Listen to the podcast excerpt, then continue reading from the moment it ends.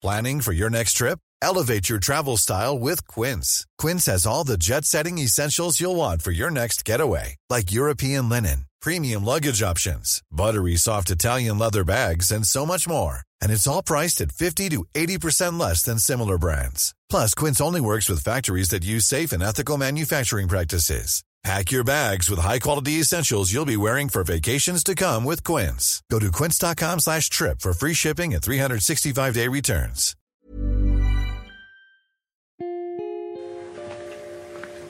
Pourquoi tu viens pas te coucher Je fume. Il est tard. Tu vas pas passer la nuit à fumer cigarette sur cigarette Pourquoi pas T'as pas sommeil Si justement j'ai sommeil. Bah et alors Figure-toi, quand tu sais que tu vas faire un cauchemar, t'as pas tellement envie de dormir. Autant que je fume. C'est quoi exactement? C'est la rancœur, c'est la rancune? Ouais, c'est pareil. hein. Non, c'est pas pareil. La rancune, c'est direct, la rancœur, c'est malgré soi. Pour l'instant, tu me considères comme une pauvre fille, comme un boudin. Et dans un certain sens, t'as raison, je vaux pas bien cher. Mais un autre jour, dans d'autres circonstances, il pourrait arriver n'importe quoi entre nous. Alors tiens, et toi, euh, c'est vrai quoi. Non, mais tu me prends pour une mythomane. hein. mais non, mais c'est fou. C'est fou, c'est. Chet Baker. Bah oui. C'était à New York, au Birdland.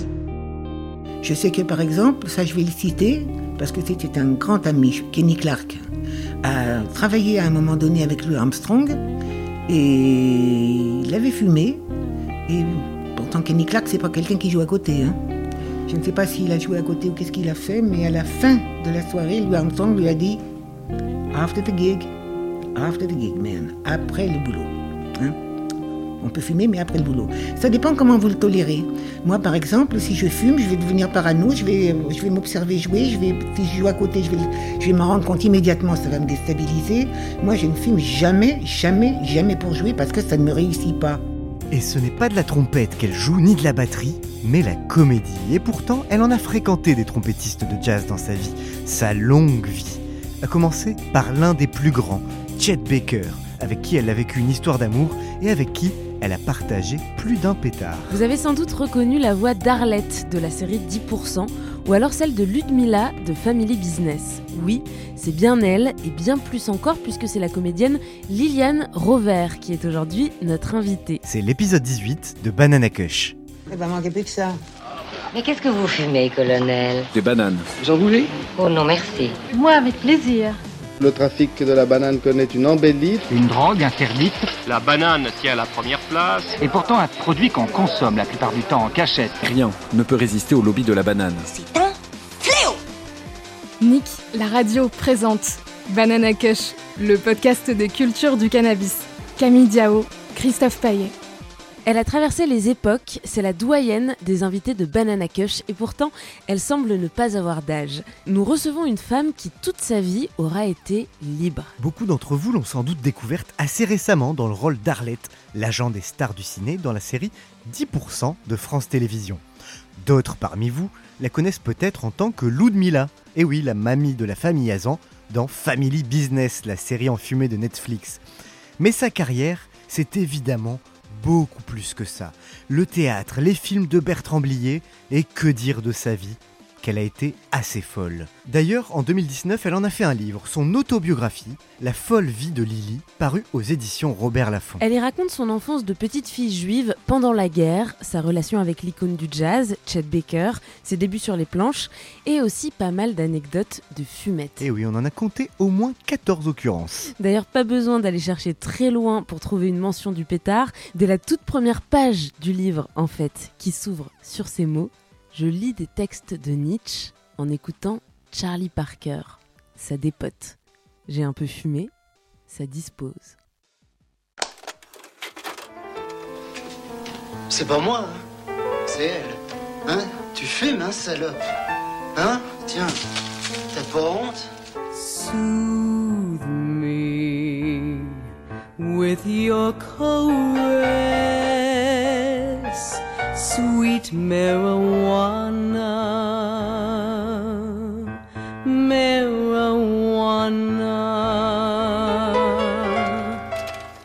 Bien bonjour, Liliane Revers. Bonjour. Merci beaucoup de nous accueillir chez vous, dans le 9e arrondissement. Mais ça me fait plaisir. Et alors, quelle, euh, quelle a été euh, la place du pétard dans votre vie? Eh ben, il m'a accompagné. J'ai commencé tôt à le fréquenter parce que je fréquentais un milieu où on fumait des pétards. C'était des musiciens de jazz. C'était un peu, c'était un peu ma famille. Donc j'ai toujours euh, fumé des pétards. Je me suis euh, assez, je me suis arrêté de fumer des cigarettes de façon définitive il y a 40 ans de ça. Un pétard, euh, vous vous rendez bien compte qu'on n'en fume pas comme des cigarettes. On ne fume pas 25 pétards par jour comme quand je fumais des cigarettes. hein. En tout cas, il vaut mieux pas. C'est, c'est- voilà, c'est euh, socio-culturel, c'est, euh, c'est amical, c'est, c'est, c'est vrai que pour écouter de la musique, pour écrire, ça ne vous apportera pas ce que vous n'avez pas, mais ça peut disposer, ça peut un peu ouvrir. Qu'est-ce que ça change d'écouter de la musique quand on a consommé du cannabis? Eh bien, je sais pas, parce que c'est un psychotrope quand même, il paraît. Ça peut disposer, ça met comme une petite bougie. C'est pas très violent, c'est doux. Moi, je, préfère, je préfère l'herbe au hashish, qui est plus lourd, qui est plus pesant. L'autre, c'est plus léger. C'est des, des questions de goût et c'est des questions de, de rapport avec ce, que, avec ce qui se présente à vous. Moi, je ne bois rien. Je ne prends pas de, de machin pour dormir ou pour me réveiller. Je mange proprement. Je pense que je suis raisonnable et euh, je fume encore à mon âge, mais je fume moins qu'avant parce que je me ménage un peu. euh, ma respiration, machin, je me ménage un peu, quoi, parce que je travaille encore. Parce que j'ai encore la chance de travailler. Donc il faut que je reste en forme.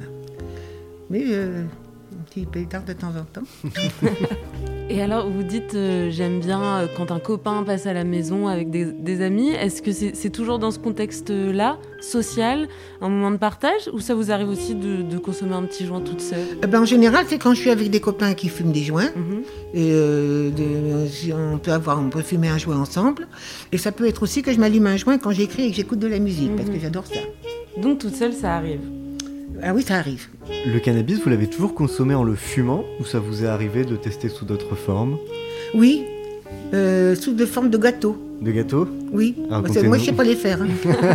un jour, un copain a fait des gâteaux, il a dit j'ai fait des gâteaux, donc il nous en a donné. Donc moi, il m'en a donné, mais moi, j'ai pas sauté dessus, ils sont restés là. Et mon chat, à l'époque, il en a bouffé. Oula. Et mon chat, il était groggy. J'ai appelé le vétérinaire, il m'a dit il n'en mourra pas, mais il était dans un état. Il avait bouffé des gâteaux.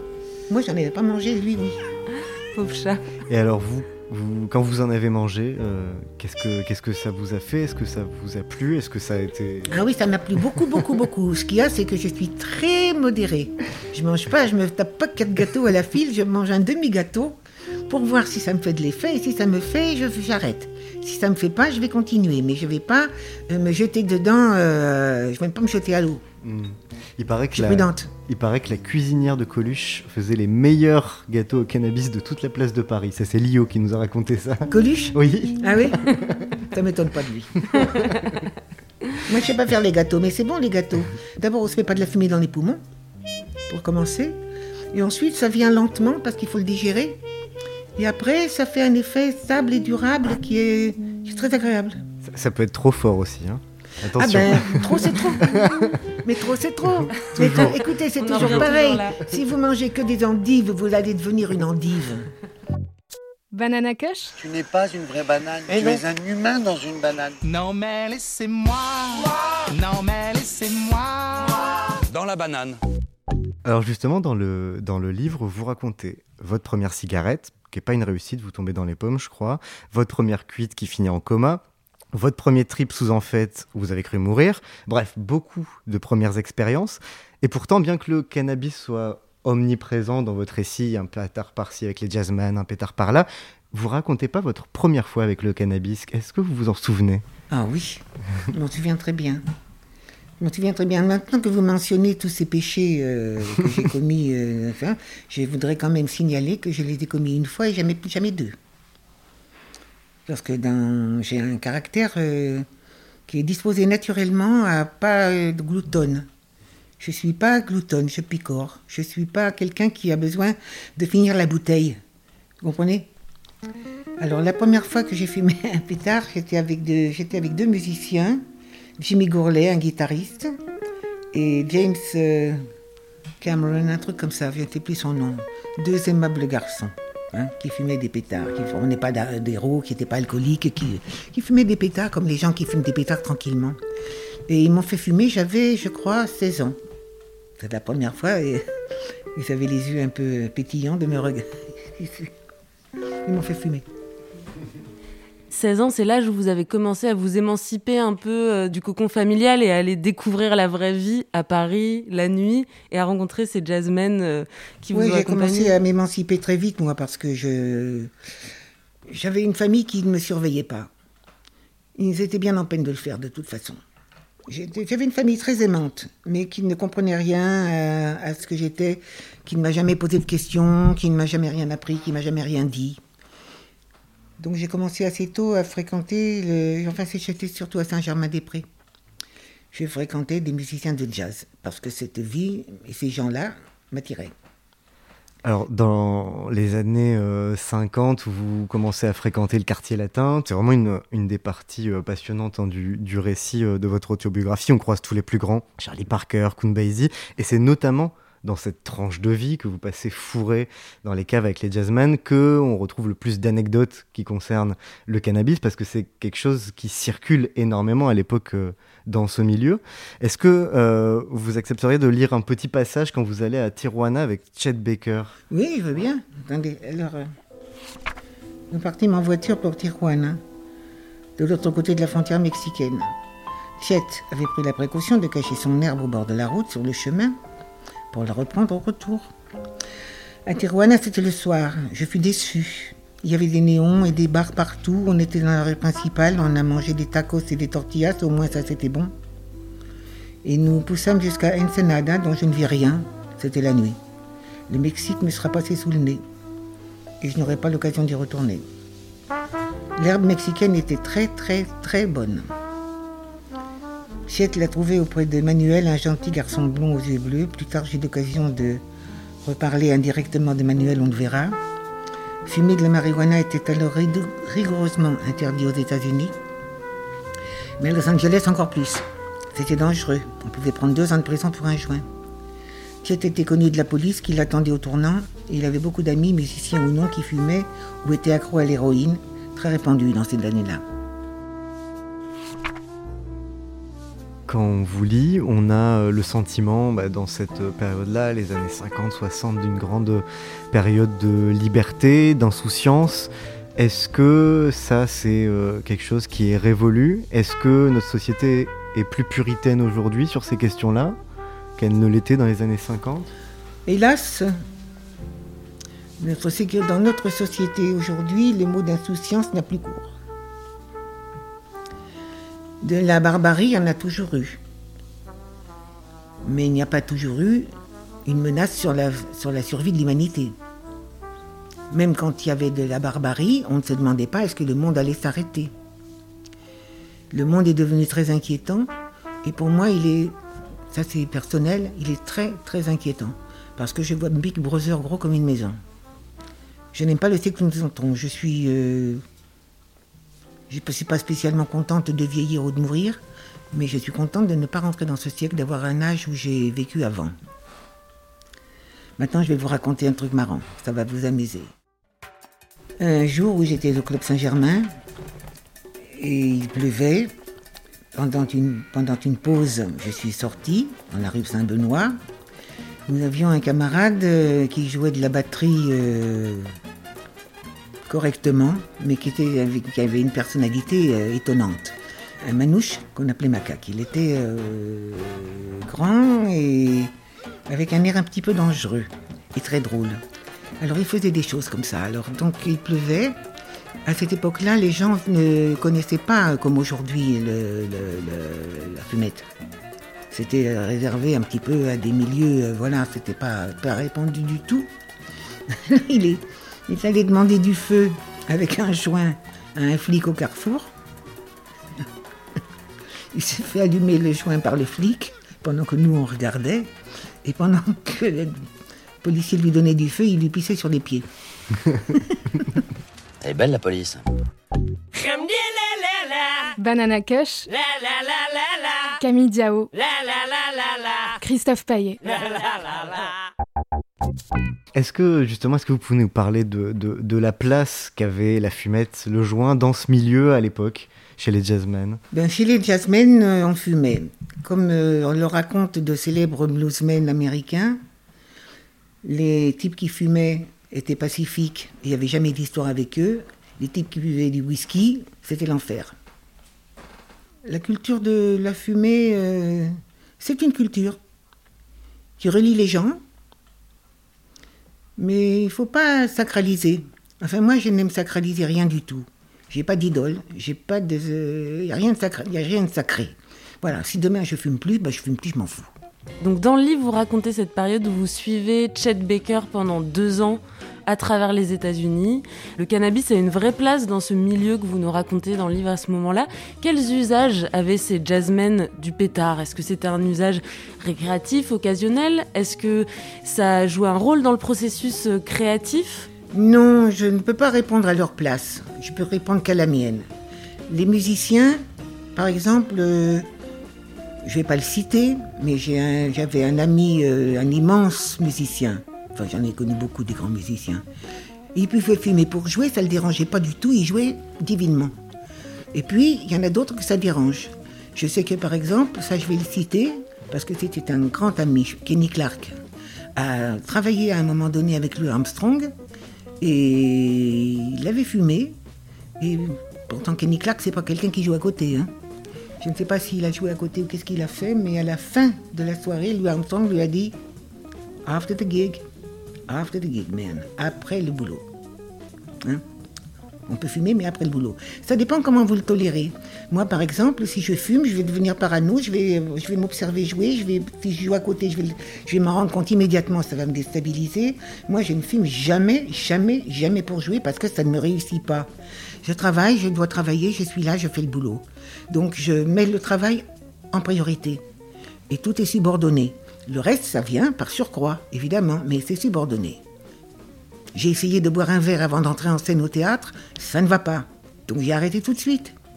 Et finalement, euh, la, meilleure, euh, la meilleure façon de procéder, c'est d'y aller tout nu.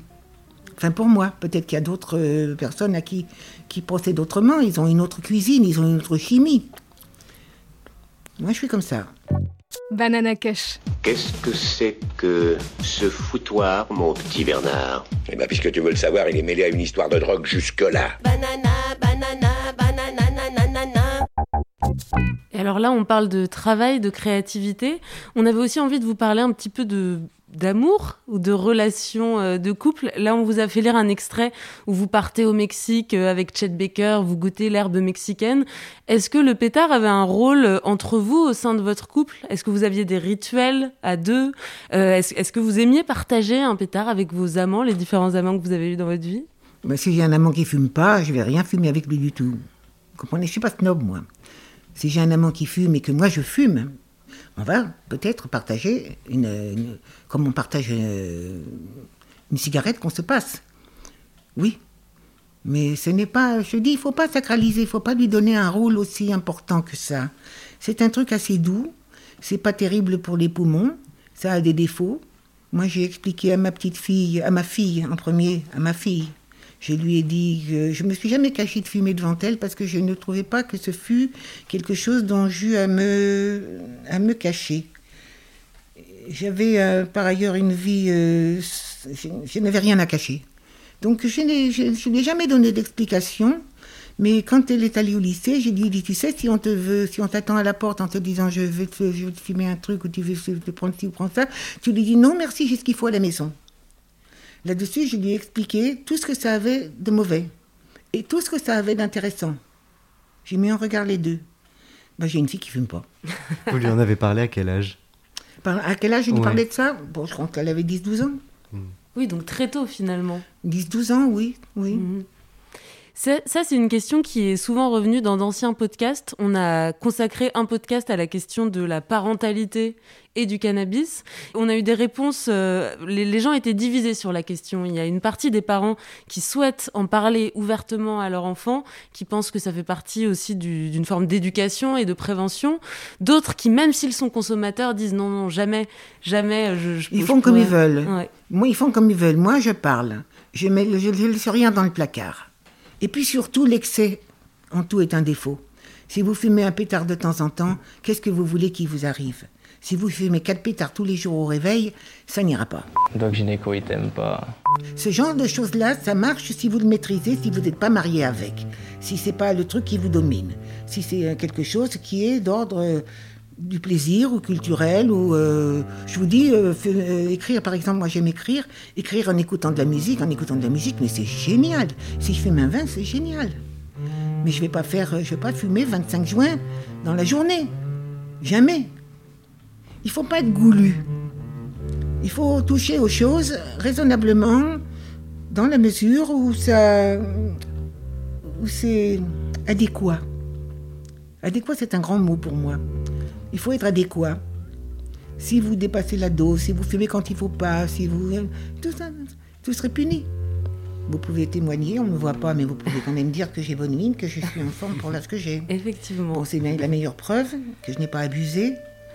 Comment vous expliquez que vous ayez un tel sens de la modération finalement? Je ne l'explique pas, je l'ai. Je l'ai toujours eu. Parce que vous avez, au cours de votre vie, croisé énormément de personnes qui n'avaient aucun sens de la Aucun modération. sens de la Beaucoup modération. d'excès, euh, beaucoup d'excès euh, sur votre Oui, parcours oui, oui, oui, autour oui, de vous. oui. Ben, je, le- je, le- je, le- je ne sais pas comment fonctionne leur psychisme. Il y aurait beaucoup à expliquer sur chacun. Moi, je n'ai pas euh, ça. euh, je ne suis pas goulu. euh, si on me donne quelque chose euh, à fumer, euh, je vais le goûter, puis je vais le mettre là, puis après je vais l'oublier.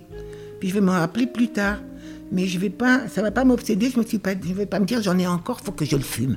Ça, c'est ça qui est, c'est l'avidité qui est mauvaise. On a parlé de euh, la relation, de l'explication que vous avez pu avoir pour votre fille. Vous êtes aussi grand-mère, alors est-ce que pour vos petits-enfants, mamie fume? Euh, ma petite fille, euh, quand elle avait euh, 14 ans, comme ça, enfin, quand elle, était dans un lycée près des buts de Chaumont, je lui disais, mais vous fumez des joints, buts Chaumont, vous faites des trucs, vous buvez des coups, qu'est-ce que vous faites, raconte-moi. Alors elle me disait, non, non, non, non, non, non. Mais je ne l'ai pas trop cru.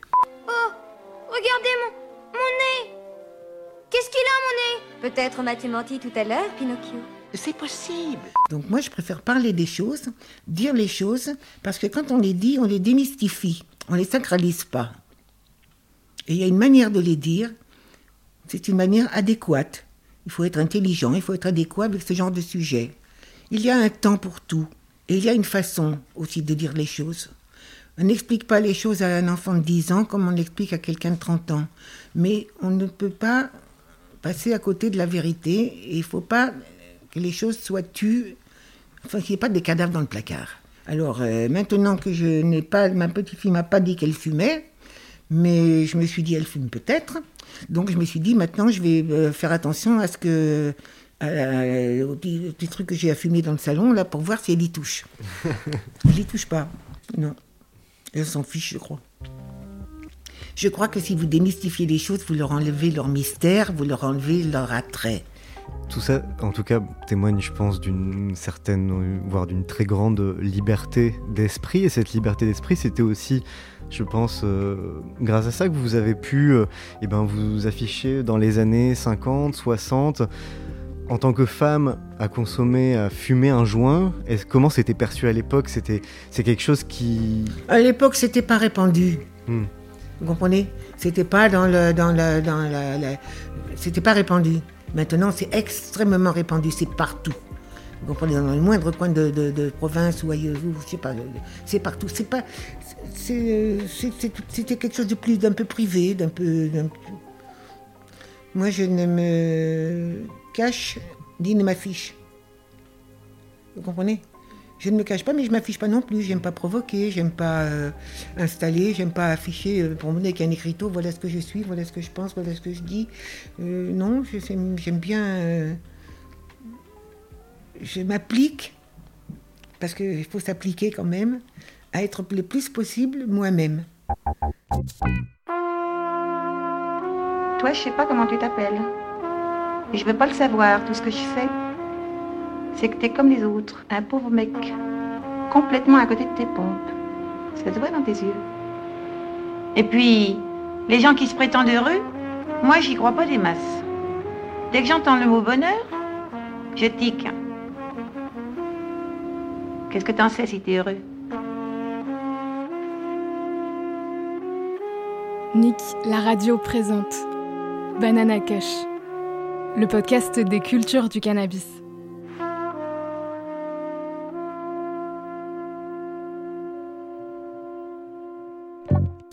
Est-ce que j'ai le droit de vous demander quel âge vous avez aujourd'hui? Ah oui, vous pouvez. Alors quel âge avez-vous, Liliane Robert? Alors, la vérité sur mon âge. De toute façon, maintenant tout le monde la connaît puisque je la cache pas. Avant, je cachais un petit peu mon âge, mais maintenant on peut plus. Avec Internet, c'est terminé. Comme je, pendant 13 ans, beaucoup d'années, je faisais beaucoup moins que mon âge, j'avais l'habitude de, de, ne- de cacher mon âge dans le métier parce que euh, euh, ça, ça- ça brouillait. Ça brouillait les engagements qu'on pouvait me proposer. Parce que j'avais l'air d'avoir 30 ans, et j'en avais 45. Ah, elle a 45 ans. Ah, elle a 30 ans. Vous êtes trop jeune, vous êtes trop vieille pour le rôle. Donc, euh, je, je ne le disais pas. Maintenant, je suis au-delà, je suis tranquille. J'ai atteint des zones où on ne peut plus rien cacher. De toute façon, on ne peut pas, même si on veut. Donc, pour résumer, je vais avoir 87 ans le 30 janvier qui arrive. Moi, je vous dis ça avec fierté parce que je suis la preuve vivante que je n'ai abusé de rien. Que ce n'est pas des salades que je raconte. Et en plus, à 87 ans, euh, vous dites que vous n'avez jamais autant travaillé finalement. Non, c'est vrai que j'ai jamais autant travaillé. Ben, ça, c'est grâce à 10%, à, à Antoine Garceau et euh, à Cédric Lapiche, à Dominique Besnéard et à mes copains de 10%. J'ai énormément de tendresse pour Arlette. Déjà pour l'actrice, que j'aime énormément, comme personne et comme actrice. Et pour le personnage. C'est une mémoire, c'est quelqu'un qui est à la fois une grand-mère au sens, euh, encore une fois, un peu chamanique, comme ça, qui veille sur la mémoire de la boîte, sur la mémoire du cinéma. Et puis il y a une grande liberté chez Arlette. Fait ce qu'elle veut. Rien à foutre de rien. Ça, j'adore. Alors, je, vous pose la question de votre âge parce qu'on a fait un autre podcast euh, il y a quelques mois sur, euh, sur les vieux qui consomment ou qui ont consommé ou, euh, ou qui aujourd'hui euh, utilisent en fait le cannabis pour régler les petits soucis de l'âge, les insomnies, l'anxiété. Écoutez, les tout ça est très personnel. Tout ça, ça dépend de co- comment, vous- comment votre psychisme, votre corps, votre expérience, votre nature, votre, votre, votre background, tout ça, ça, comment ça réfléchit. Moi, je n'ai pas besoin de fumer pour adoucir mes douleurs parce que je ne crois pas que ça adoucisse mes douleurs. En tout cas, j'ai pas remarqué. Puis je fume pas assez pour ça. Écoutez, j'ai quand même une expérience. Je vais vous raconter une anecdote qui va beaucoup vous plaire. J'avais un cousin. J'ai dit j'avais, il est mort. Il avait un cancer euh, de l'estomac et il n'arrivait pas à garder ce qu'il mangeait. Pourquoi est-ce qu'il m'a demandé ça? Peut-être que je ne sais pas pourquoi il m'a demandé ça. Il m'a demandé de le faire fumer. Peut-être qu'il savait ou que j'avais dit, j'en sais rien. Je lui ai roulé un joint. Il a bouffé une euh, brioche entière et il l'a pas rendue. Donc ça, ça peut donner de l'appétit. Ça peut vous conduire aussi à manger trop. C'est à vous de trouver euh, où vous êtes. Comment vous faites pour fumer quelque chose de, de qualité, pour avoir de l'herbe naturelle? Enfin, que vous... Oh ben je fais rien du tout. Moi j'ai des copains qui, qui se débrouillent pour moi. Euh. Moi j'ai des copains qui se débrouillent pour moi. Si je veux quelque chose, je veux dire j'ai- rien à fumer. T'as pas quelque chose et on s'occupe de moi. Je trafique pas, je cherche pas, je vais pas dans les rues chercher machin. euh, Vous avez je pas un champ caché euh, dans votre, euh, Non dans non la- non non non. Je suis euh, non je suis euh, non non non non.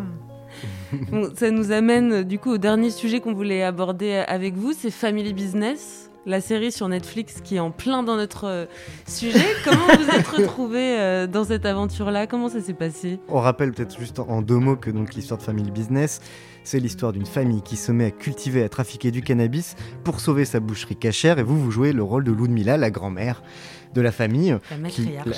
qui- la matriarche, qui va, qui va un peu euh, aussi tirer les ficelles de tout ce, de tout ce petit trafic. Ça, ça vous a fait marrer Qu'est-ce que... Ben oui, parce qu'elle a la main verte. C'est elle qui a la recette de la weed. elle a la main verte. Bon, allez, puisque t'es là, je te présente la pastravide. C'est bien, vite. Et puis euh, elle est un peu, euh, elle est un peu comme moi quand même. Je veux dire que je elle- je lui ai, quand c'est utile, mais ça ne l'est pas toujours. Il y a des rôles vers lesquels il faut aller, il faut aller chercher. D'autres, il faut tirer à soi, il faut se servir de soi parce que c'est adéquat, parce que c'est ce que vous avez de mieux à faire. Ben, pour 10%, où je ne ressemble pas du tout à la dame que je, personnifie, et pour Family Business, je vais chercher chez moi, dans ma cuisine à moi. Parce que ça s'y prête, parce que c'est peut-être ce que ce que j'ai à faire de mieux. Qu'est-ce qu'il y a de commun entre vous et Ludmilla alors? Ben, ben, écoutez, je crois que Ludmilla, je sais pas, je voudrais vous, vous me poussez à parler de moi là. je sens que je vais tomber dans le panneau. Ludmilla, elle n'a pas d'âge au niveau du caractère. Et moi non plus. Moi, je ne fais pas d'eugénisme, mais je n'ai pas un caractère euh, vieux, sclérosé, euh, acquis une fois pour toutes. Je suis. euh, je, ça va, je suis, je suis tombée dans le panneau. En tout cas, prête pour l'aventure. Ludmilla comme vous. Oui, oui. Oui, mais avec, euh, avec raison et prudence, attention. Hein. On a retenu la leçon. Attention, pas n'importe quoi, faut Ouais, pas être bête. Hein. Il, faut être, il faut oser, mais il faut euh, oser à bon escient. Au final, vous êtes à la fois, euh, et on le retrouve dans votre livre, toujours très authentique, toujours très vous-même, et en même temps d'une espèce de souplesse infinie qui fait que, que vous êtes capable de vous adapter à peu près partout, vous êtes capable de suivre quelqu'un sans vraiment vous poser de questions, et vous restez ouverte en permanence aux possibilités, aux opportunités. Oui, c'est vrai que je suis intuitive, instinctive. Je suis aussi raisonnable parce que je suis quand même euh, pas née de la dernière pluie. Maintenant, ça fait longtemps que je navigue. Donc, euh, j'aime beaucoup faire confiance. Je ne fais pas confiance aveuglément. Je fais confiance en premier. Et si vous me découragez, je vais, le- je vais me décourager. Est-ce que Liliane Rover a la main verte ou Non. Non, pas du tout. Non, enfin si j'ai des plantes dans la maison, parce que j'aime bien avoir un peu de verdure à la maison, puis je me dis que ça me m'oxygène un peu et je les soigne du mieux que je peux, mais je suis pas extraordinaire, non. J'ai pas spécialement la main verte, je n'ai jamais su bien rouler un joint, je roule toujours de travers. Il y a des choses que je sais faire mieux que ça. Si je vous fais une soupe, elle va être bonne. Et alors, est-ce que vous arrêterez un jour? De fumer Oui. Mais si mes poumons l'exigent, oui. Ouais. Ah oui, absolument. Vous savez, j'ai un ratio, le risque-bénéfice. Si le ratio est du côté du risque ou du bénéfice, je vais de ce côté-là. Si je devais plus fumer du tout, j'en pleurerais. Je ne vais pas me rouler par terre, je pleurerais pas, je le garantis. Mais, mais pas du tout. Je- je- ça peut m'arriver demain matin. Je veux pas être mariée. Je veux pas que les choses soient, que ce soit les choses qui me conduisent. Faut que ce soit moi qui les conduise. À ma guise. Avec mes rênes, c'est moi qui conduis. Si je dis stop, on arrête. J'en ferai pas une affaire. Du tout. Eh ben, merci beaucoup Liliane Rover. Je vous en prie. Merci beaucoup. On a une petite euh, tradition à la fin de ce podcast. Si vous êtes d'accord, ça s'appelle la banane de fin. La quoi? La banane de fin. La banane des fins. On, vous, explique tout. J'ai entendu comme il faut On vous explique tout après le générique. Oui. À tout de suite. D'où viennent les centaines de milliers de tonnes de bananes que nous retrouvons été comme hiver sur nos étals Ring, ring, ring, ring, ring, ring, ring, banana phone. Et si Lily n'a jamais vraiment surroulé ses joints, elle nous a confié hors micro que Chet, lui, savait diablement bien rouler. Au moins aussi bien qu'il jouait de la trompette. C'était l'épisode 18 du Banana Kush Quartet. Liliane Rover à la trompette, Christophe à la batterie, Camille au sax ténor. et Charlène Nouyux à la guitare. On se retrouve dans 15 jours pour un nouveau gig. D'ici là, vous savez ce qu'il vous reste à faire Aimez-nous et criez-le jusque dans les moindres recoins de l'Internet. On vous embrasse et on vous dit à très vite. Ciao.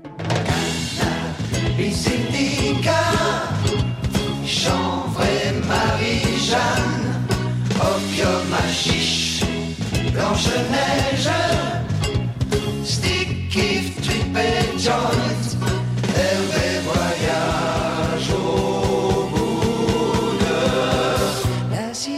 l'acide lysergique, dit-il, amide et la nuit.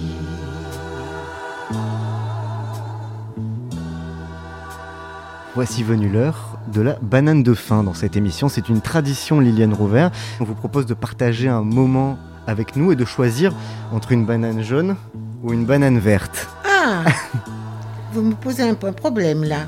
Parce que je mangerai la banane, me plaît, elle, a, elle a une tête qui me plaît beaucoup. Et le joint, ben, euh, je le mettrai bien de côté pour, euh, pour un jour euh, futur. Donc euh, je ne sais pas quoi vous dire. Je peux prendre les deux? Vous pouvez vous prendre les deux, Prendre nous les deux. Et en plus, c'est un cadeau. joint qui est roulé avec du tabac. Donc moi, je fume maintenant sans tabac et sans papier. Oui, dans une petite pipe. Comme ça, je ne bouffe pas le papier qui est pire que le tabac. Mais donc elle est pas super cette banane qu'on vient de vous ramener. Si, si, si, c'est très bien. Je vais la partager avec des copains qui seraient très contents de... Si, si, si, si, si, si. On vous la laisse et alors promettez-nous que vous l'allumerez en bonne compagnie et dans un moment adéquat. Euh, je vous le promets. Je vous le promets. D'abord, j'évite les mauvaises compagnies. Et puis pour l'adéquation, je fais des efforts. Alors j'ai les Alors deux c'est cadeau. On vous laisse les deux bananes. Attention, la consommation de cannabis est illégale et dangereuse pour la santé. Information et prévention sur drogueinfoservice.fr. The smoke builds a stairway for you to descend. You come to my arms, may this bliss never end. Awake or asleep, every memory I'll keep when I'm deep in a dream of you.